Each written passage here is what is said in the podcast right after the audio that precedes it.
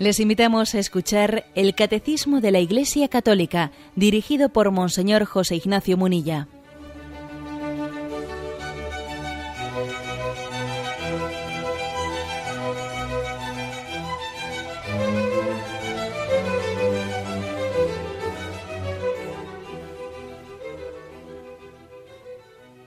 Un cordial saludo a todos los oyentes de Radio María un día más con la gracia del Señor proseguimos el comentario del catecismo de nuestra Madre la Iglesia. Habíamos introducido en el programa anterior el tema de la caída, así llamada al pecado original, tal y como lo explica el catecismo. Hoy damos un paso más y vamos a explicar dos puntos, el 386 y 387, que tienen como título La realidad del pecado dice el primero de ellos, 386. El pecado está presente en la historia del hombre. Sería vano intentar ignorarlo o dar a esta oscura realidad otros nombres. Para intentar comprender lo que es el pecado es preciso, en primer lugar, reconocer el vínculo profundo del hombre con Dios.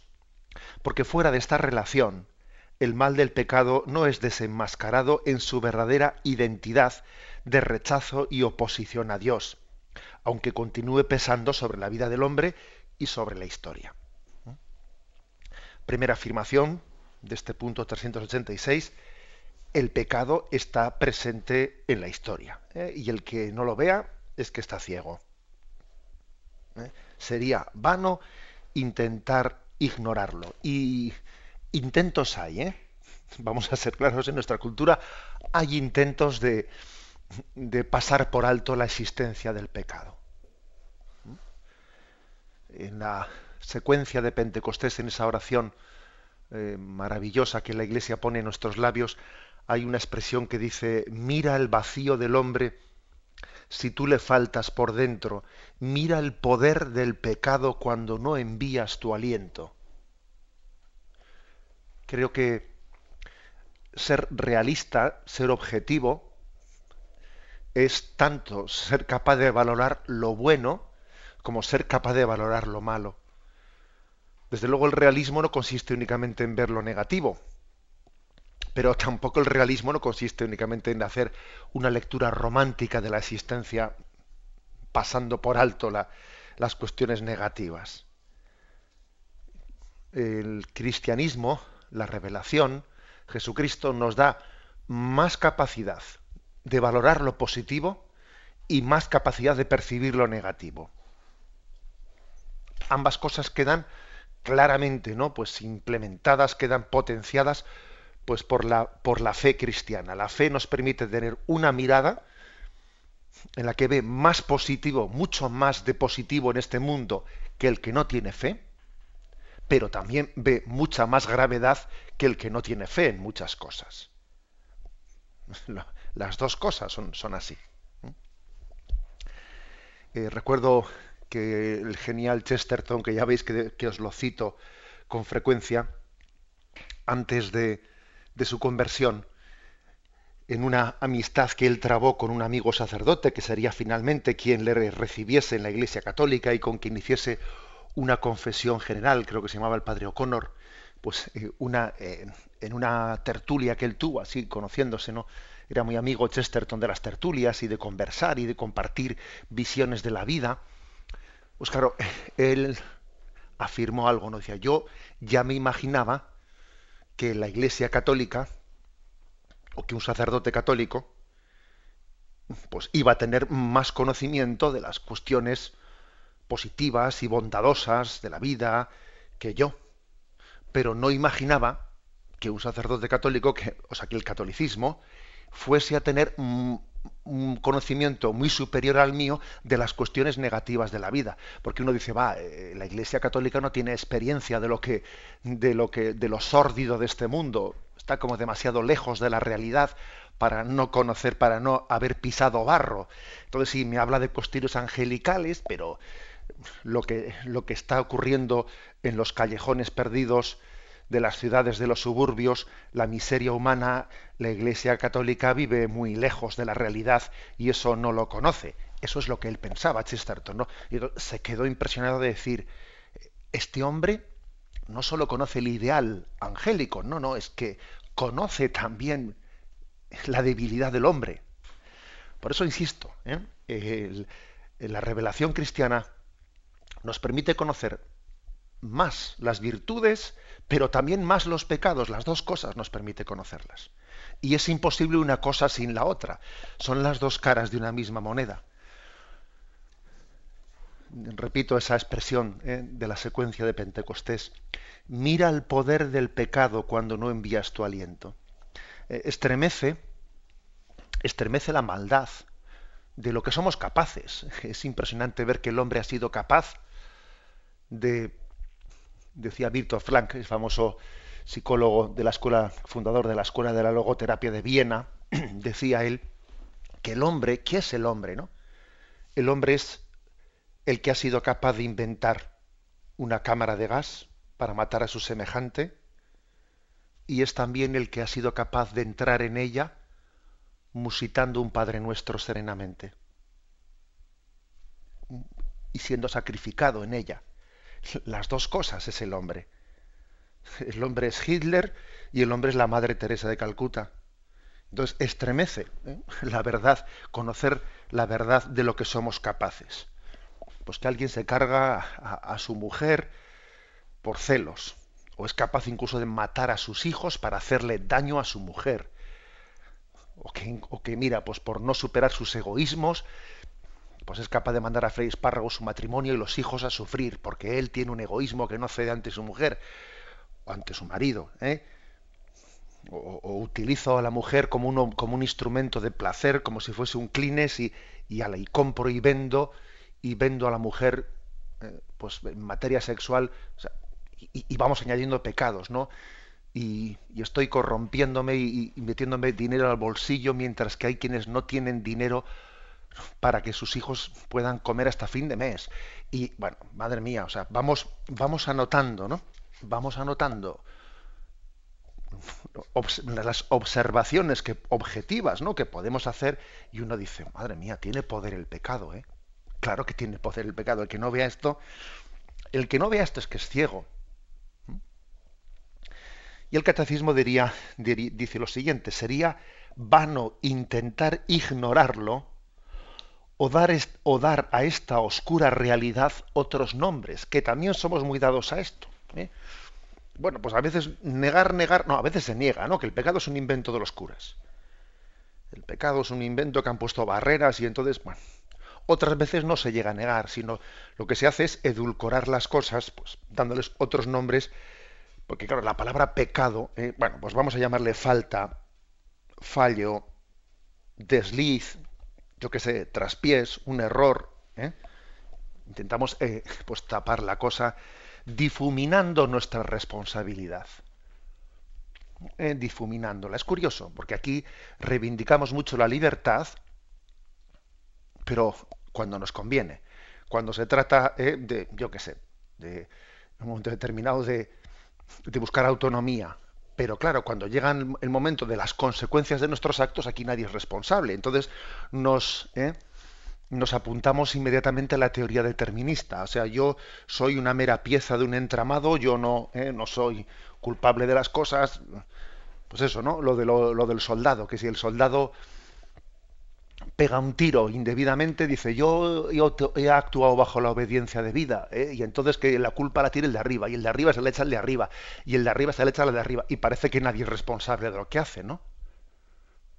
O sea, es decir, es curioso porque tendemos, esta sociedad que es tan reivindicadora en teoría, en teoría, ¿no? del dogma de la libertad, de la autonomía del hombre, luego huye de la responsabilidad. ¿eh? De las consecuencias de nuestros actos. Y, y la misma palabra pecado eh, pues es antipática, es una de esas palabras tabú. Y, y, yo creo que alguno dirá, sí, bueno, pero es una palabra tabú porque en la predicación de la iglesia ha habido connotaciones eh, pues, mm, de estar de alguna manera amenazando con las penas del infierno. Eh, vamos a ver, a mí me parece que es un tema mucho más de fondo. La palabra pecado en esta cultura que no quiere ser responsable de su libertad es una palabra tabú porque en el fondo eh, en el fondo tenemos miedo a la libertad que reivindicamos y no la entendemos. Y es como cuando a uno le dan un coche y, y bueno, y, le han enseñado cómo se mete primera, segunda, tercera, cuarta, pero no le han enseñado lo, pues el código de circulación, de lo que, de lo que supone, pues, qué significa dirección prohibida, qué significa la limitación de la velocidad, qué significa, qué significa, qué significa perdón, pues doble dirección o dirección única. O sea, nos han dicho cómo funciona eh, el coche, pero no el código de circulación. Y claro, entonces, ese es el auténtico drama. O sea que no sabemos conducirnos en la vida. Y por eso le tenemos miedo a la palabra pecado, porque nos, nos confronta con nuestra realidad, con todas las consecuencias de nuestra vida. Y además nos, nos hace entender que mis, que mis actos tienen consecuencias, tienen más consecuencias de las que yo puedo prever. Bien, esta es la, eh, la afirmación de, de, partida que hace el, que hace el catecismo. Dando un paso más, sigue diciendo, para intentar comprender lo que es el pecado, es preciso en primer lugar comprender el vínculo profundo del hombre con Dios. Porque fuera de esta relación no terminamos de entender lo que es el pecado. O sea, es decir, el hombre tiene un profundo vínculo con Dios, una profunda dependencia con Dios. Entonces la palabra pecado está, a diferencia de, ese tipo de faltas, de falta, error, desliz, traspiés, etcétera, ¿no? La palabra pecado mm, añade dos matices. Primero, el matiz de responsabilidad, porque vamos a ser claros, alguien puede cometer un error o tener un traspiés, un desliz, sin que sea pecado. Oye, uno en esta vida se puede equivocar, se puede equivocar yo, por ejemplo, ahora mismo me, puedo equivocar y puedo comentar equivocadamente una cosa, pero puedo, puede ser que lo haga sin cometer ningún pecado. O sea, es una, una especie de fallo no culpable. Y la palabra pecado, por lo tanto, no es lo mismo que error. No es lo mismo. ¿eh? Y además también la palabra pecado, además de la voluntariedad, añade otra cosa, añade mi dependencia de el plan de Dios para mí. O sea, Dios ha pensado en ti para algo concreto. Dios tiene una voluntad para ti. Y, eso es algo radical, raíz en nuestra vida. O sea, Dios me ha, traído a mí con un pensamiento, con una vocación concreta, y no realizarla o obrar en contra de ella es pecar. ¿eh? Y pecar es el rechazo del plan de Dios para nosotros, es no dejarnos amar por Dios porque el plan de Dios para nosotros es una muestra de amor. Luego, si yo no cumplo ese, eh, ese plan amoroso de Dios, y yo estoy rechazando su amor y estoy pecando. Y vamos, aquí lo que dice el catecismo es que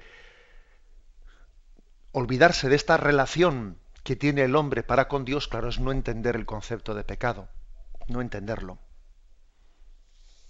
que la, dimensión más profunda del hombre es su vinculación con Dios.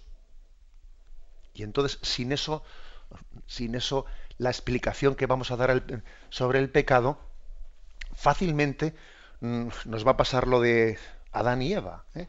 que se escondían y se echaban la pelota a un otro. ¿eh? No, yo no, no, este me dio para comer, yo no sé nada, el otro me tentó. es curioso. ¿eh? Adán y Eva hasta que mm, Yahvé les desenmascara en su pecado, tienen una tendencia al escaqueo, ¿eh? a no reconocer la realidad de lo que ha ocurrido muy fuerte. Y eso yo creo que le ocurre al hombre. El hombre no es capaz de percibir profundamente lo que es su pecado hasta que no se da, hasta que no se pone cara a cara delante de Dios. Se esconde, ¿eh? se esconde, busca excusas, echar la pelota al, tejado del vecino, que eso lo sabemos hacer muy bien, hasta que nos ponemos delante de Dios y en su presencia todo está claro. Mm, todo está claro. Bien, tenemos un momento de reflexión y continuamos enseguida.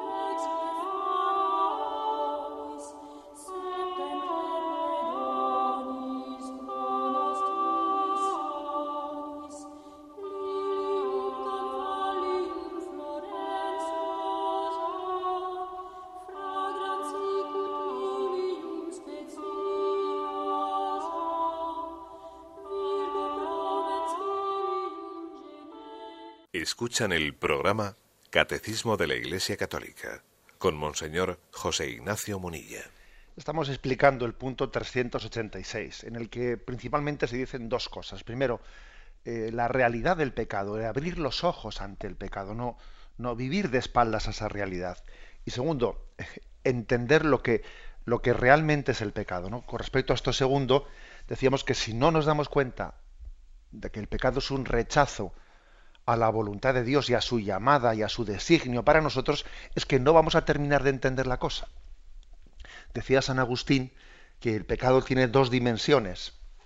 Una es adversio a Deo y otra es conversio ad criaturas. Em, es decir, la primera eh, dimensión del pecado es el, la principal, ¿eh? es el rechazo a Dios y segundo, el entregarme desordenadamente a las criaturas. Es verdad que nosotros generalmente lo que solemos percibir es lo segundo. El pecado es pues, ser atrapado pues, por, eh, pues, por los egoísmos, por los placeres de la vida, por la soberbia, por, por la pereza. O sea, lo que a nosotros nos, nos resulta más, eh, digamos, visible del pecado es la segunda parte. Adversio, eso de ser adverso a Dios, suele permanecer más oculto. Lo de conversio, haz, criatura, eso sí que suele ser lo más visible para nosotros, que eh, nos apegamos al dinero, nos apegamos a... Pero claro, como dice San Agustín, de estas dos dimensiones, adversio ¿eh? y conversio, en el fondo la más grave es la primera, porque detrás de ese apego mío al dinero se esconde mi rechazo a la, a la bondad de Dios. Y detrás de, esa, de, ese, apego mío a los placeres se esconde eh, mi falta de amor a Dios, y etcétera, etcétera. O sea, todo pecado tiene dos dimensiones. Pero puede ocurrir que a nosotros nos, esto es como el iceberg el iceberg tú lo que ves por encima es mucho más, es inferior a lo que se esconde debajo. Y en el pecado pasa esto.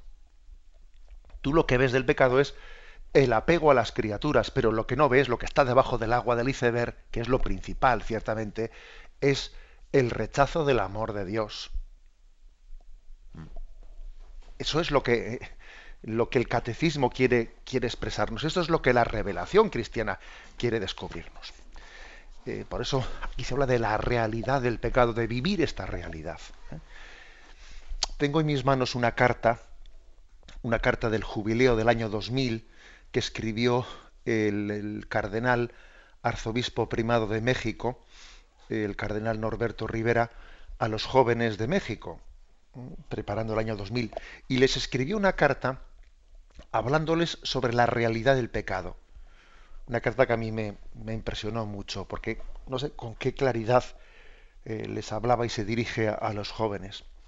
Les voy a leer un par de párrafos. Dice, seguramente cuando ves las noticias en la televisión, querido joven, te preguntas muchas veces qué pasa. ¿Por qué hay tanto mal en este mundo? ¿Por qué hay tanta gente que hace sufrir a los demás, que mata, que fabrica armas destructivas, que no respeta la dignidad de la mujer y la usa como objeto de placer, que no respeta el misterio de la infancia, que abusa de su poder? La respuesta a esos porqués la encontramos en un problema de fondo. La crueldad del hombre contra el hombre es consecuencia de una ruptura del hombre contra Dios el pecado no es un problema más de la humanidad, sino el problema, el verdadero problema de fondo que altera el plan de Dios para el hombre que tiene un proyecto de felicidad para él. Me parece impresionante estas, estas palabras ¿eh? del cardenal de Ciudad México. El pecado no es un problema más, es el problema. Es, que esto es importantísimo entenderlo. ¿eh? Y la raíz de ese pecado es la rebelión del hombre ante Dios, exclusión de Dios, ruptura con Dios, desobediencia a Dios. A lo largo de toda la historia humana, esto ha sido y es, bajo diversas formas, el pecado que puede llegar hasta la negación de Dios, es el fenómeno, el fenómeno que hace daño y destruye al hombre. Ofende a Dios lo que destruye al hombre. Y el pecado es la ofensa de Dios. Las dos cosas hay que, afirmar.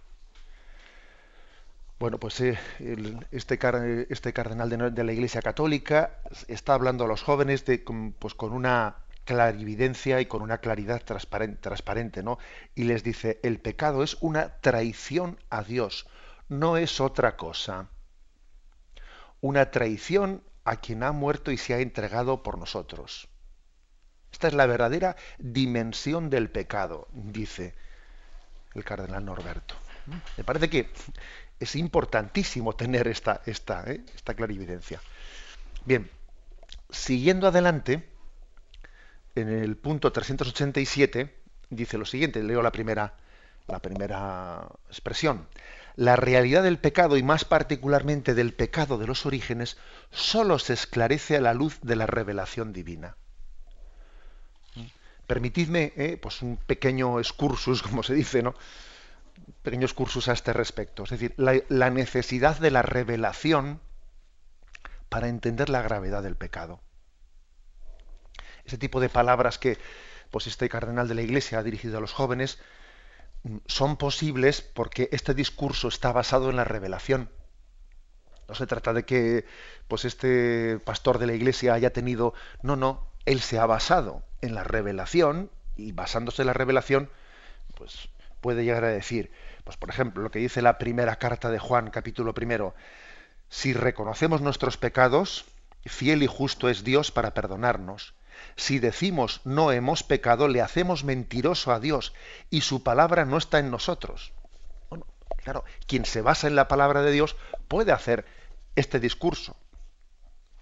O, por ejemplo, entender que la única manera de, responder ante este mal, pues es la de eh, David, el Salmo 50. Eh, misericordia, Dios mío, por mi, por mi culpa.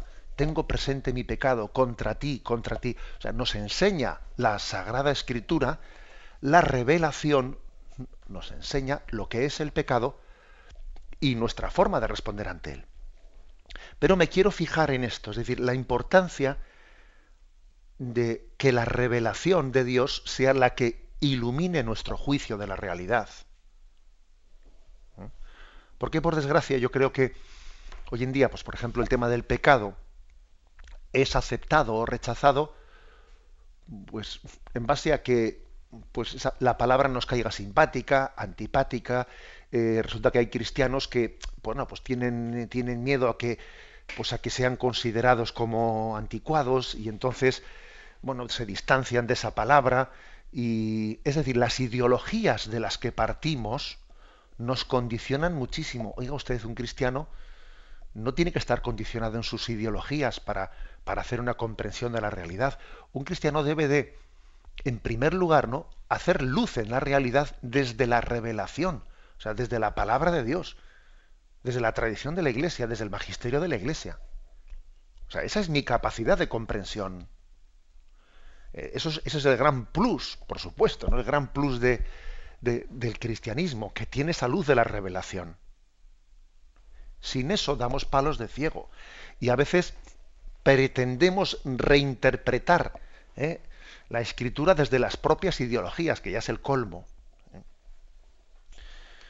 Digo que, mm, si me permitís un breve excursus, diría que uno de los problemas principales que tenemos es que a veces hacemos de la revelación un concepto eh, subjetivista. ¿eh? O sea, es decir, como si la revelación fuese no algo que viene de, lo alto, ¿eh? no algo trascendente que viene a, a, iluminar la comprensión del mundo y de la vida, sino que hay por ahí, pues más de un teólogo o más de un filósofo que se dicen cristianos que deforman la palabra revelación la deforman y lo que vienen a decir es que la revelación es, ¿cómo diría yo? La revelación es como caer yo en cuenta de la verdad que tengo dentro de mí.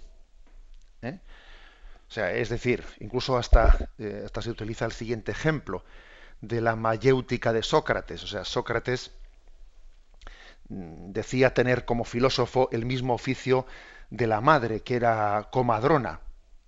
Y del mismo modo que la comadrona no introduce al niño en el seno de las madres, sino que ayuda a que sean ellas las que den a luz, las que den a luz lo que tienen dentro, así decía Sócrates, él como filósofo, él quiere ser la partera, o sea, es decir, él no aporta ninguna verdad desde fuera, sino lo que ayuda es a que la verdad nazca desde dentro de nosotros.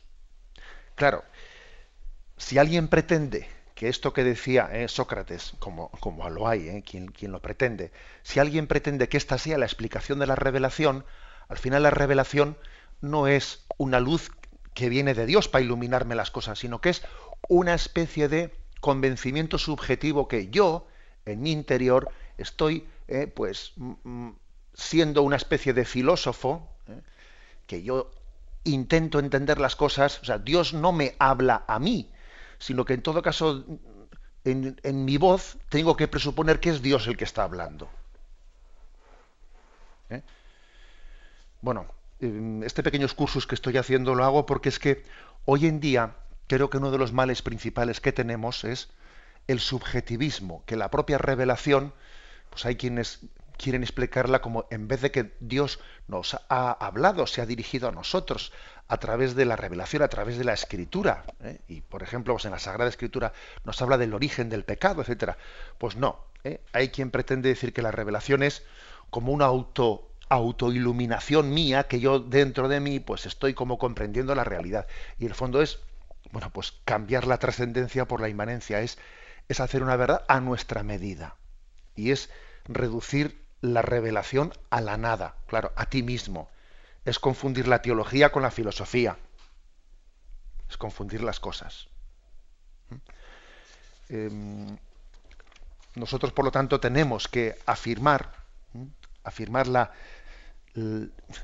la objetividad de la revelación. Podemos conocer lo que es el drama del, mal en el mundo y del sufrimiento del mundo porque Dios nos revela lo que es el pecado y las consecuencias que tiene la, la, rebelión contra, contra la voluntad de Dios. Tenemos un momento de reflexión y continuamos enseguida.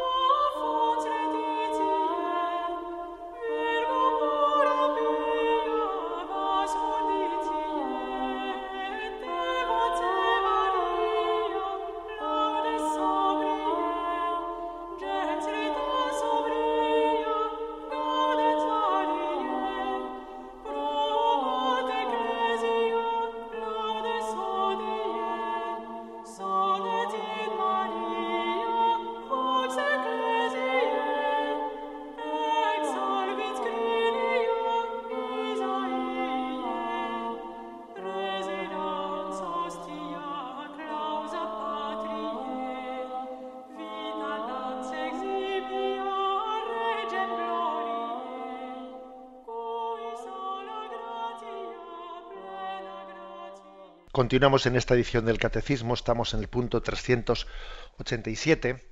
Eh, la afirmación principal que comentábamos en la intervención anterior es que gracias a la luz de la revelación se esclarece lo que es el pecado.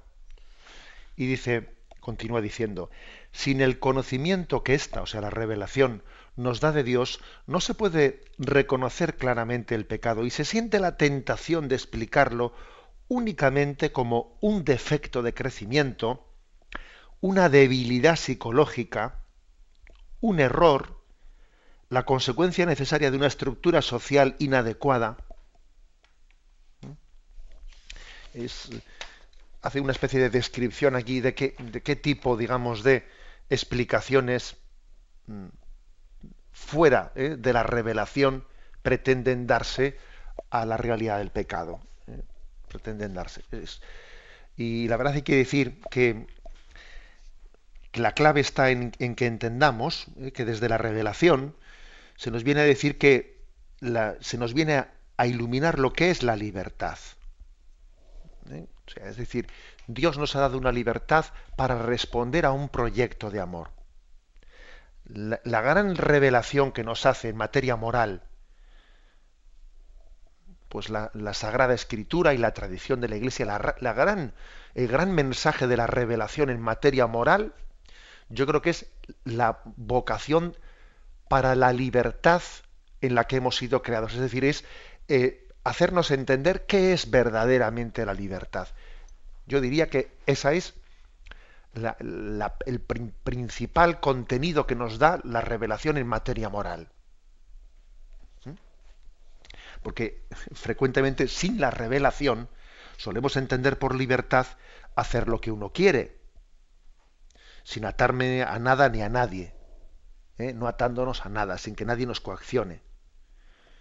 Pero la revelación nos dice otra cosa, la revelación nos dice que la verdad nos hará libres y que so pena de destruirnos, tenemos, aprender, tenemos que aprender a que nuestra voluntad concuerde con la naturaleza.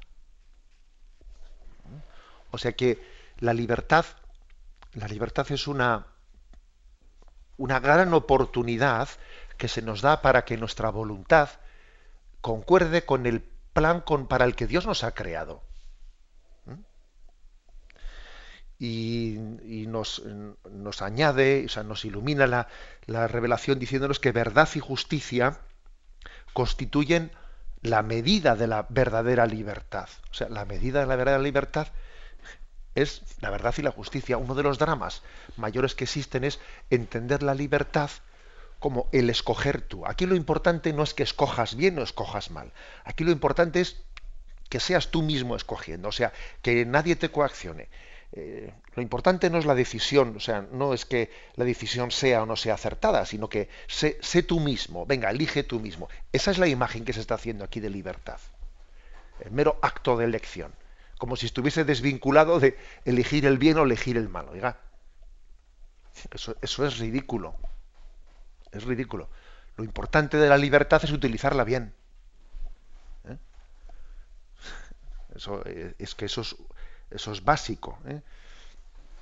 Ya sabéis la famosa expresión que utilizó en nuestro nuestro nuestro hasta hace poco pues uno hasta hace poco todavía presidente de gobierno don José Luis Rodríguez Zapatero cuando él en una reflexión que hace dice no es la verdad la que nos hace libres sino que es la libertad la que nos hace verdaderos la verdad es que hay que agradecerle que por lo menos tuviese la claridad de decir explícitamente algo así, para que nos quede claro ¿eh? pues cómo, cuál es su posicionamiento ideológico, pero yo creo que no se puede, que esa frase que pronunció don José Luis Rodríguez Zapatero no puede ser más, más clara. Cuando él dice, no es la libertad, perdón, no es la verdad que nos la que nos hace libres. está contradiciendo, por lo tanto, al texto de Jesucristo. ¿eh? el Evangelio de San Juan. No es la verdad la que nos hace libres, sino que es la libertad la que nos hace auténticos. Es, como decir, o sea, es decir, la, la justicia y la verdad no es la medida de la libertad. La medida de la libertad es ser yo mismo el que elija y no importa que elija el bien o el que elija el mal. O sea, la verdad la hago yo. Es la libertad la que nos hace auténticos, dice él, no la verdad la que nos hace libres. Por lo tanto, no, no hay una libertad, o sea, la, la libertad no tiene ninguna medida, no tiene ninguna verdad ante la que tenga que responder. Bueno, esa concepción de libertad, que es la que existe, es la que existe, pues la verdad es que hace un daño inmenso al hombre. Y gracias a la revelación, gracias a, esa palabra de Jesucristo y gracias a, esa revelación sobre cuál es el proyecto por, el que Dios ha creado el hombre, podemos construir otra concepción de libertad, ¿no? Y buscar un proyecto de felicidad desde ese concepto de libertad. Bien, mm, aquí también hace eh, un pequeño recorrido diciendo, bueno, pues eh, eh, cuando no existe esta luz de la revelación es fácil atribuir sobre todo a las debilidades psicológicas y, a, los determinismos sociales atribuirles toda la culpa. Bueno, y no, no estamos negando, pues que claro, que una debilidad psicológica pueda tener también incidencia importante en, en determinadas obras que cometemos. Pero una cosa es que una debilidad psicológica nos condicione y otra cosa es que nos determine totalmente. Claro que puede haber un ambiente que nos condicione puede haber también una debilidad psicológica, pero del condicionar al determinar totalmente a que nuestra libertad quede anulada, hay un paso muy grande. Porque claro, es que entonces, si damos por sentado de que la gente no tiene, no tiene ninguna responsabilidad, pues entonces la verdad es que no es tratarnos como seres humanos, es otra cosa. Y mm, concluye este punto 387 diciendo, solo en el conocimiento del designio de Dios sobre el hombre, se comprende que el pecado es un abuso de la libertad que Dios da a las personas criadas, creadas para que puedan amarle y amarse mutuamente. Es decir, define el pecado como un abuso de la libertad. La palabra abuso es, no sé, nos está como dando a entender que Dios te ha introducido en su intimidad, te ha hecho semejante a Él, y al haberte hecho a tu imagen y semejanza, ha corrido riesgos. Es como si eh, tú metes a alguien en casa, pues para hacerle partícipe ¿no? de, tu, de, tu, de tu vida, de tu felicidad, metes a alguien en casa. Pero claro, estás corriendo un riesgo por meterle en casa. Algo así ha hecho Dios con nosotros. Al crearnos libres, es como si nos ha introducido ¿eh? En su intimidad, pero podemos abusar de él. O sea que yo he invitado a alguien a mi casa y esa persona que he invitado a mi casa tiene la jeta, tiene la cara de, estar robando, de estar maltratando la casa. Oye, que te he invitado a mi casa, ¿no? ¿Cómo, ¿Cómo, puedes tener ese abuso, ese abuso de confianza, ese abuso de libertad? Bueno, así define aquí el catecismo lo que es el, lo que es el pecado. Un abuso de la libertad. Oye, que Dios te ha dado, te ha hecho su imagen y semejanza para que puedas glorificarle, para que puedas ser santo, porque si no fueses libre, no podrías ser santo. Y gracias a que Dios nos ha hecho a su imagen y semejanza y somos libres, el hombre pues puede ser santo, que es lo más grande a lo que podemos aspirar. Y ahora vamos nosotros y abusando de esa libertad que se nos ha dado y utilizándola para una cosa que es totalmente contraria, pues vamos y pecamos. dicen, pues hombre, esto es un abuso de la libertad siguiendo ese ejemplo que he puesto, yo he introducido a alguien en la intimidad de mi casa y me llevo la gran sorpresa, la gran sorpresa de que utiliza eh, esa confianza que le he dado, pues, mm, pues para robar, para romper la casa eh, y para meter los ladrones por, eh, por la puerta. Oye, por lo tanto, nosotros tenemos que distinguir lo que es la gran confianza que Dios nos da con lo que es el abuso de su confianza. Me habéis oído en alguna ocasión eso de que no es lo mismo tener confianza en Dios que tomarse confianzas. ¿eh? Tomarse confianzas hace referencia a un abuso. ¿eh? Esto yo creo que se entiende, se entiende muy bien en, en ese lenguaje que a veces se utiliza cuando se dice una cosa es la libertad y otra cosa es el libertinaje.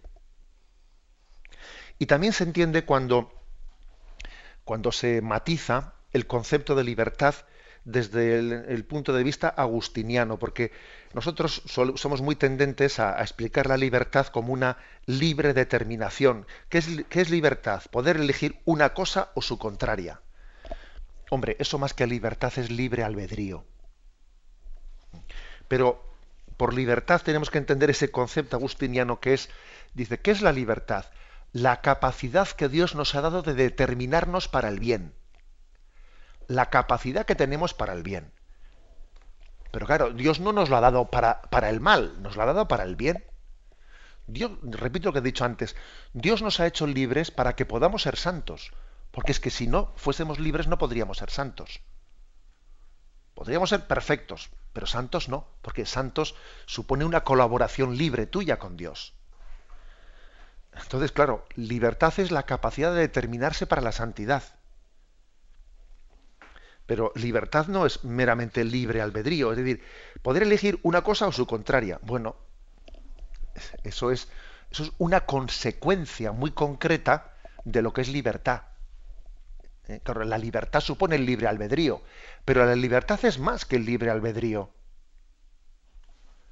la capacidad que tenemos de ser santos, de, de, seguir los pasos de Jesucristo, esa capacidad que Dios nos ha dado de imitar a su Hijo Jesucristo, esa es la libertad, para eso la hemos recibido. Por eso decía que yo creo que la mayor aportación que hace la revelación en materia moral es iluminar el concepto de libertad. Y lógicamente iluminando el concepto de libertad entendemos lo que es el drama del pecado, claro.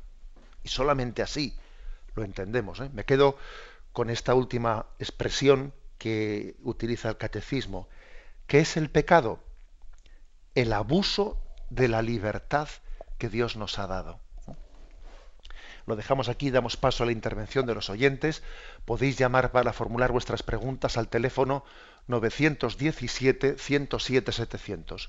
917-107-700.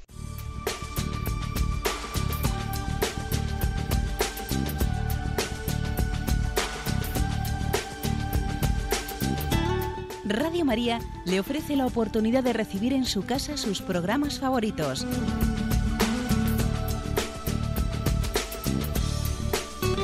Ahora lo puede hacer a través de nuestra página web www.radiomaria.es o bien llamándonos al 902 500 518.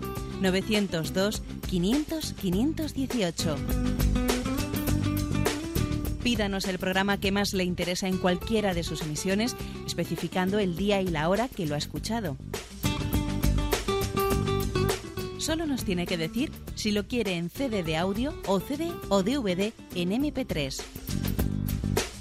Haga su solicitud en el 902 500 518 y en www.radiomaria.es. Radio María, más cerca de usted.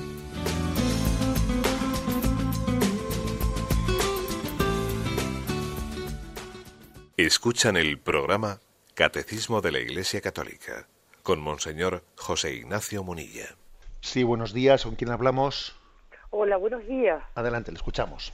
Mire, yo le quería preguntar, eh, las personas que bautizan a sus hijos en sus casas o la abuela eh, por miedo a no ser bautizados, ¿esos bautismos son válidos o, o no? Es mi pregunta. Mire, vamos a ver.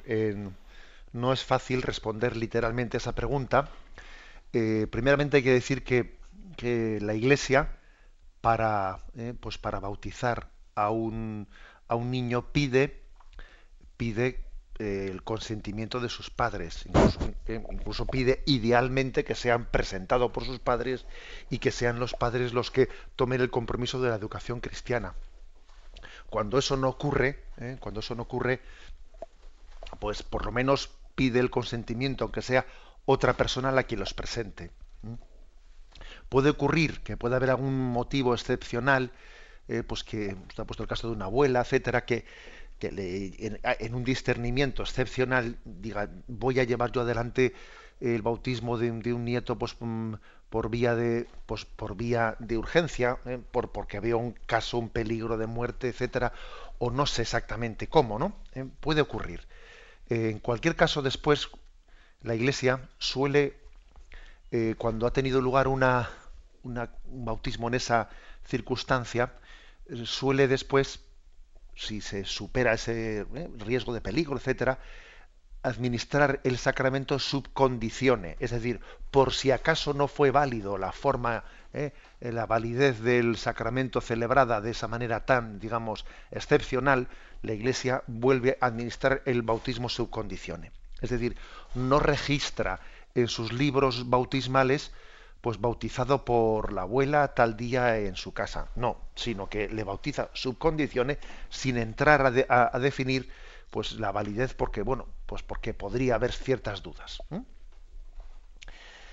Estamos pasando a un siguiente oyente. Buenos días. Sí, buenos días. Sí, adelante. Miguel, mire, eh, don José Ignacio, eh, ante el denso tema que tenemos hoy del pecado, eh, por medios cristianos, pregunto yo si no se hace mal uso de un discurso de un Dios mm, todo misericordioso que parece que olvidar que, también es justo.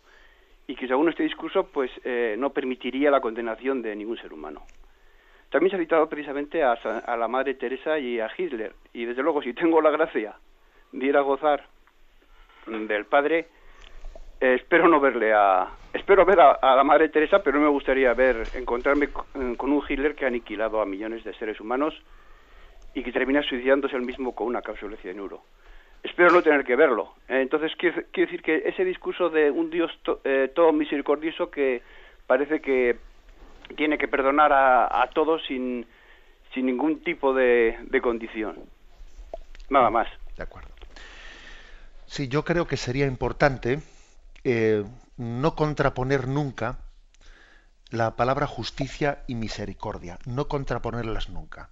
Porque cuando uno dice Dios es infinitamente misericordioso y parece que esto va en detrimento de la justicia, pues mal asunto. Y cuando uno dice Dios es infinitamente justo y parece que esto va en detrimento de la misericordia, es decir, en Dios todos los atributos se unifican.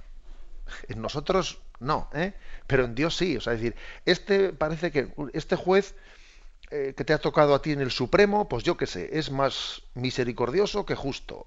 O este otro es más justo que misericordioso. Bueno, bien, eso, eso en Dios no ocurre. En Dios todos los atributos se identifican plenamente. Eso tengámoslo en cuenta, porque es una manera de hablar incorrecta, ¿eh? incorrecta de Dios. Entonces, mm, la palabra misericordia quiere decir que Dios ama infinitamente y por lo tanto sufre y la posibilidad de que el hombre sufra es un motivo de, perdón, de que el hombre se condene, es un motivo de sufrimiento para el corazón de Dios. ¿Mm? O sea que, pero a Dios no le puede dar igual, eso lo decía Dostoyevsky ¿eh? en una de sus novelas, creo que eran los hermanos Karamazov, Karamazov eh, él viene a decir, no, a Dios no le puede dar igual el bien que el mal, no puede tener igual destino el bien que el mal, no puede tener igual destino porque entonces sería como, como si Dios fuese indiferente ante el bien y ante el mal. ¿Eh? La Madre Teresa de Calcuta no puede tener el mismo destino eterno que Hitler. Oiga usted, porque entonces hacemos, ¿eh? porque entonces de ahí se derivaría una imagen en la que la misericordia estaría totalmente desligada de la justicia, estaría totalmente desligada de la verdad. Entonces, verdad y amor no van, no, irían de la misma mano. ¿eh? O sea que es que eh, con mucha frecuencia yo creo que se predica un concepto de, de misericordia totalmente desligado de la justicia. Y repito, en Dios los atributos se unifican. Y decir es infinitamente misericordioso y decir es infinitamente justo es lo mismo, no son dos cosas. Damos paso a un siguiente oyente. Buenos días. Buenos días. Sí, adelante, le escuchamos. Buen señor, buenos días. Vamos a ver, ¿se puede alimentar el pecado mortal? Por ejemplo, podría, por ejemplo, unos pensamientos, tener unos pensamientos malísimos y llegar a no hacer lo que se ha pensado de un día tras día y luego retirarse para sobre eso. Vamos a ver, no sé si le entiendo bien cuál es un poco su el planteamiento que hace, pero vamos a ver, yo creo que en esa lucha, ¿eh? en esa lucha que existe entre el pecado y la gracia dentro de nosotros, claro que, claro que puede ocurrir ¿eh? que, que, la gracia de Dios termine triunfando, a veces sorprendentemente, eh, pues en un golpe de gracia, cuando parecía que la cosa iba en sentido contrario. Tenemos muchas experiencias de conversiones que suele ser muy bueno en nuestra vida conocer conversiones de otras personas. Se suelen publicar a veces libros de conversiones, historias de conversión, y, eso yo creo que ayuda mucho a nuestra vida, porque nos anima, eh, nos anima a decir, fíjate este santo, eh, que por, por, qué, porque a veces, bueno, hay dos tipos de santidad, ¿no? Unos, una a la que se ha accedido más por el camino de la inocencia, pues estilo Santa Teresita del Niño Jesús, etcétera, que a veces uno dice, cuando uno lee su vida dice, bueno, madre mía, yo creo que esta no sé si tenía algún pecado, ¿eh? no digo mortal, sino venial, así un poco ¿eh?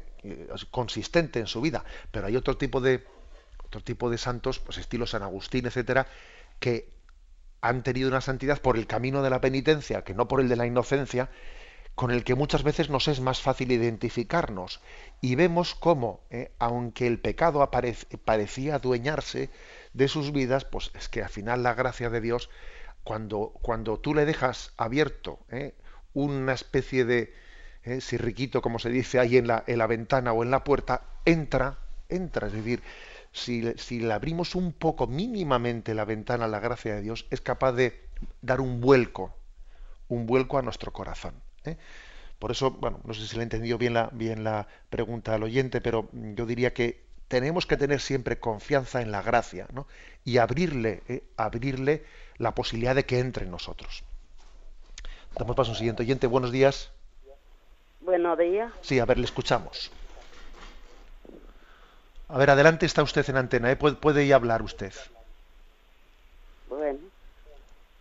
A ver, le escuchamos. Sí, este, te quiero decir Sí, que, que yo tengo un disgusto hace mucho tiempo porque tuve muchos hijos, tuve 15 hijos y y lo y ellos todos se han están amancebados, los que se han casado están amancebados y yo he sido una mujer de iglesia todo desde que yo nací hasta el final que, que sigo.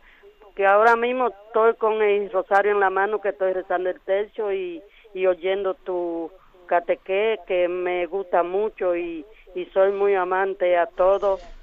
Leí la Biblia y y, le, y leo muchas oraciones por ello y todo el día comulgo sobre por ello porque tuve un hijo que tuvo siete años en el seminario y después se retiró no sé qué qué le dio y eso ha sufrido yo mucho y siempre estoy con una tristeza en el alma y voy me confieso le digo al padre a todos los padres y me dicen que yo no tengo culpa de nada de lo que ellos hacen. Porque, pero son ellos no son malos ellos son muchachos buenos pero eh, tienen un defecto que no le gustan rezar que no le gustan mira lo invito que vengan a rezar tercio conmigo trato de rezar de leerle la Biblia de leerle los evangelios de leerle todo y, llamarlo a mi viña a, la viña del Señor para que a ver si el Señor le toca porque no te estoy diciendo que ellos está, son muy alejados de Dios porque ellos van los domingos de cuando en veces, pero que me gustaría verlo que ellos sean más entusiasmados a, a la voluntad de Dios, que, que no verlo en pecado, verlo que sean muchachos amantes a Dios, amantes al amor de Dios, que es el único que salva y, condena. Y, y, y le vivo diciendo y lo que me dicen es que rece yo que soy una vieja que yo tengo 67 años. Y yo le digo que hay que rezar hay que todo el mundo buscar a Dios porque el que no busca a Dios a Dios no lo tiene. Y el que es amante a Dios a Dios encuentra. Pero ellos no me hacen caso ahorita mismo le pedí a Dios que me ayudara que ellos vinieran a la viña del Señor para ver si le abren el corazón a Dios. Y porque no son muchachos de vicio ni de mala maña, son muchachos que si tú le dices ah esto ellos lo hacen como si fueran un niño obediente, pero esa es la única el único disgusto que llevo dentro de mi alma, de, llevo dentro de mi corazón. de acuerdo, le digo una palabra porque si nos va, se disculpe y que eso, si nos... nada más, pero me gusta mucho todo y te doy la gracia y que Dios te me ayude a que te dé mucha vida De para acuerdo. que le den mucho bueno ejemplo a todos los los que puedan oír tu voz. De acuerdo. Bueno, pues muchísimas gracias al oyente. Eh, me, me sirve para recordar que es importante que apaguemos la radio cuando hablamos para que no para que no ocurra esa especie de eco que suele haber. Bueno, la verdad es que oírle a una madre que ha tenido tantos hijos, ¿no? Y además, pues también por su acento, pues, pues yo creo que se notaba pues que era pues hispanoamericana y que también quiera uno que no, pues está también lejos de su patria y también sentirá sentirá que la educación de los hijos en, en nuestra España secularizada pues es complicada y, a veces es- ese sentimiento y esa alma religiosa pues es mm, cuando los inmigrantes vienen eh, de Hispanoamérica vienen a España es fácil que nuestro eh, materialismo les robe eh, les robe esos valores espirituales. Bueno de todas maneras me parece que lo que ha dicho eh, lo que ha dicho la madre pues no tiene ningún pero o sea no tiene ningún matiz que ponerle por mi parte. Sencillamente es un testimonio de que la maternidad no termina nunca de que la maternidad eh, suele tener decía ella que tenía 67 años no pues hasta que Dios quiera tiene una un designio de Dios para con sus hijos.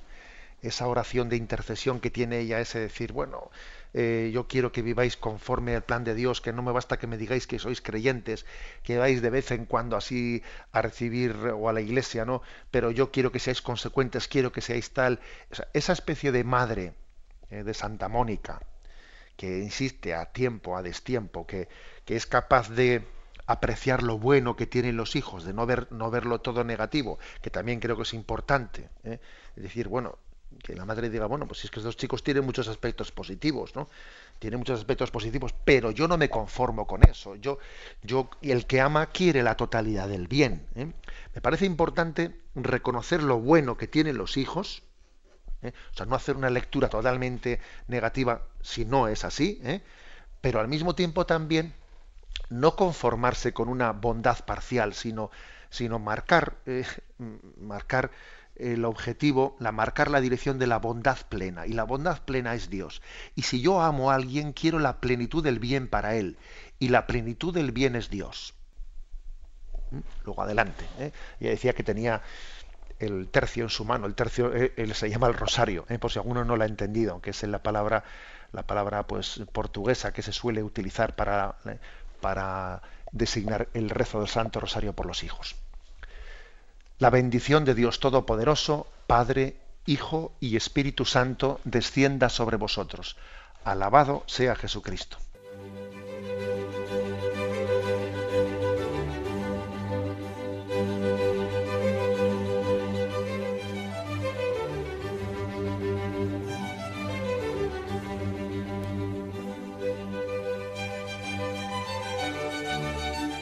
Han escuchado en Radio María el Catecismo de la Iglesia Católica, un programa dirigido por Monseñor José Ignacio Munilla.